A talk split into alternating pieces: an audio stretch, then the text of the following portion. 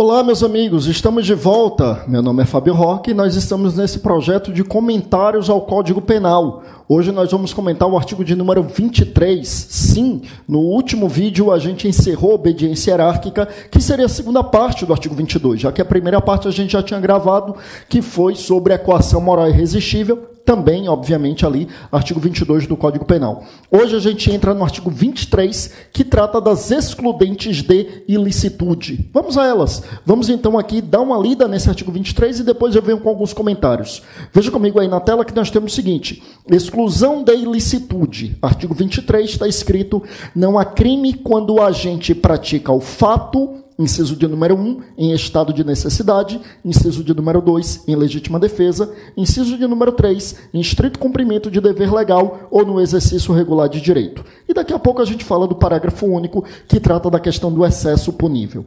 Primeiro, meus amigos, é importante a gente salientar o seguinte. Existe uma discussão uh, em derredor da expressão ilicitude ante juridicidade. No mais das vezes, na doutrina brasileira, as duas expressões aparecem como expressões sinônimas. Então, aqui a gente pode falar das causas de exclusão da ilicitude ou causas de exclusão da antijuridicidade. Sob o ponto de vista da discussão terminológica, há quem entenda que o correto seria ilicitude, como o código coloca, e não antijuridicidade.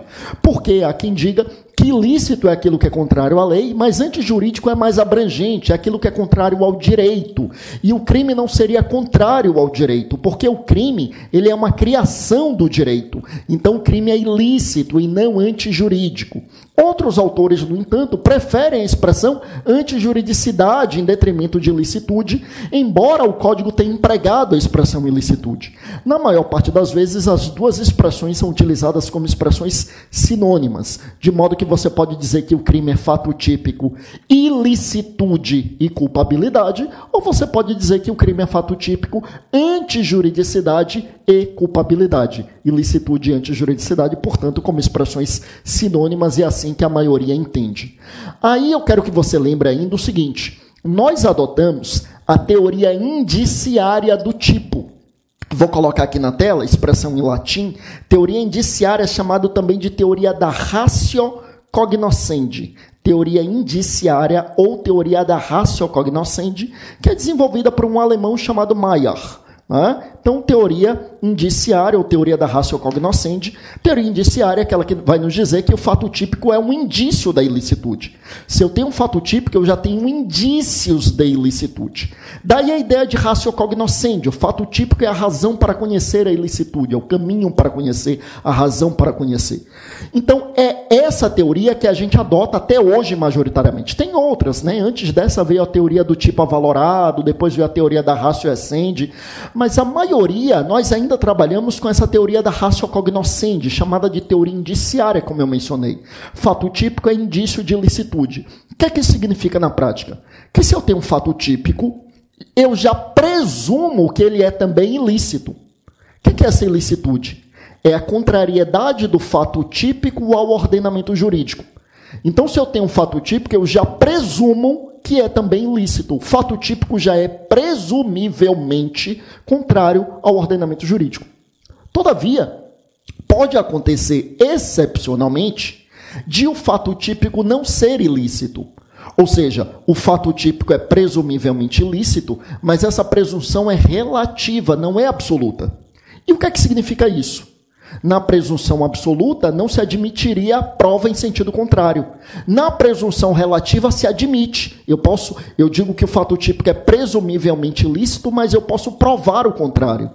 É o que acontece aqui. O fato típico é presumivelmente ilícito até que se demonstre que existia, na verdade, uma excludente de ilicitude.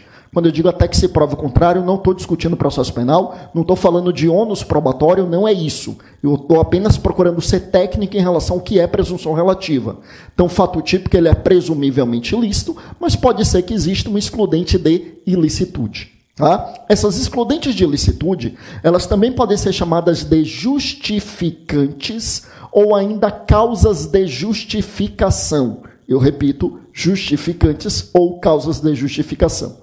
E no Código Penal, na parte geral, nós temos essas quatro. Estado de necessidade, no inciso de número 1 do artigo 23, legítima defesa no inciso de número 2, estrito cumprimento de um dever legal e exercício regular de direito, os dois no inciso de número 3, conforme a gente viu. E a doutrina admite ainda a existência de uma quinta excludente, que é o consentimento do ofendido. Esse consentimento do ofendido seria uma causa supralegal de exclusão de ilicitude. Ou seja, uma hipótese de exclusão de ilicitude não prevista expressamente na lei. Então, tem essas quatro hipóteses, quatro causas legais e uma supralegal. Dessas quatro hipóteses legais, é importante que se diga o seguinte: o estado de necessidade é definido no artigo 24, que será o próximo artigo que a gente vai ver. A legítima defesa é definido no artigo 25. E o estrito cumprimento de um dever legal e exercício regular de direito são previstos no artigo 23, mas não foram definidos no Código.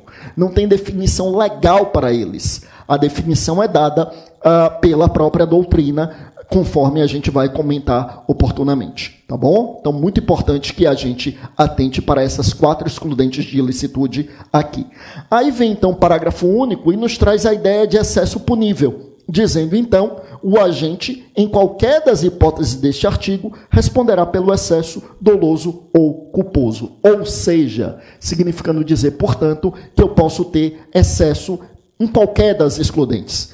Em todas as excludentes, a gente vai falar aqui sobre os limites da excludente. E havendo a inobservância desses limites, haverá a punição pelo excesso. Excesso doloso e talvez pelo excesso culposo, desde que exista previsão para a modalidade culposa, conforme a gente já sabe, porque a gente já estudou aqui o artigo 18 do Código Penal. Tá bom? Com isso, eu encerro aqui esse artigo 23 e no próximo vídeo a gente já traz o artigo 24 para trazermos então a definição de estado de necessidade. Vamos em frente, fiquem com Deus, bons estudos.